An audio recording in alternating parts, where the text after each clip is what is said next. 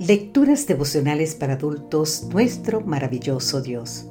Cortesía del Departamento de Comunicaciones de la Iglesia Dentista del Séptimo Día Gascue en Santo Domingo, capital de la República Dominicana.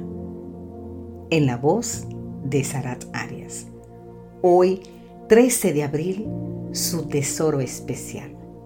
Efesios capítulo 2, los versículos 1, 2, 4 y 5 nos dice, pero Dios, que es rico en misericordia, por su gran amor por nosotros, nos dio vida con Cristo, aun cuando estábamos muertos en pecados. Por gracia ustedes han sido salvados. Nuestro texto para hoy me recuerda un viejo dicho que leí en un libro de Wayne Dosick. Dice él que toda persona que habita en este mundo debería asegurarse de llevar consigo dos importantes mensajes en bolsillos diferentes. ¿Usted escuchó bien? Dos mensajes importantes en bolsillos diferentes debemos llevar. Uno de ellos que diga, solo soy polvo y cenizas. Y otro que dice, por mi causa Dios creó el mundo. El primero, para cuando nos asalte el orgullo, y el segundo, cuando sintamos que no valemos nada. Esto está leído en el libro Golden Rules en la página 12. Muy interesante, ¿no es cierto? En cierta forma, de esto habla nuestro texto de hoy. Por un lado, nos presenta nuestra pobre condición de pecadores, dignos de muerte.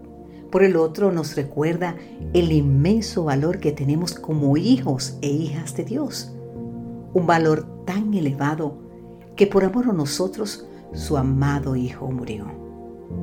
Querido amigo, querida amiga, ¿qué vio Dios en ti? ¿Qué vio Dios en mí para poner en marcha un plan de rescate a un costo tan alto? Quizá podríamos responder con otra pregunta. ¿Qué cualidades poseían los hebreos de la antigüedad como para llegar a ser el pueblo escogido de Dios? Al parecer ninguna. El Señor los quiere y los ha escogido, les dijo Moisés.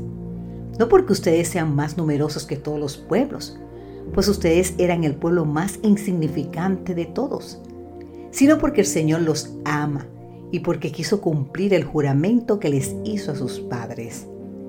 Fue por amor, fue por amor que Dios lo eligió, para que fueran un tesoro especial Podemos leer más en el libro de Éxodo capítulo 19. Como sabemos, ese plan no se cumplió porque fueron un pueblo desobediente y rebelde. Ahora bien, ¿fracasó por ello el plan de Dios? No. Fracasó Israel como pueblo escogido. Sin embargo, el plan divino sigue en pie. Dios aún tiene un pueblo.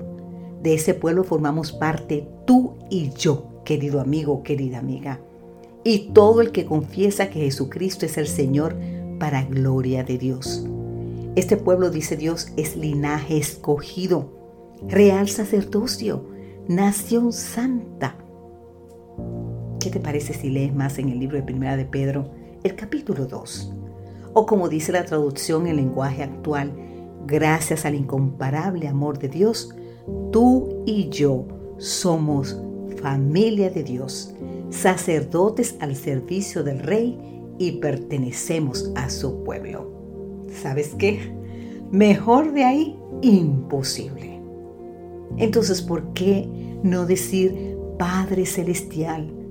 Aunque sé que soy polvo y ceniza, ayúdame a recordar siempre que soy tu tesoro especial, que soy parte de tu familia en esta tierra y que por mi causa creaste el mundo.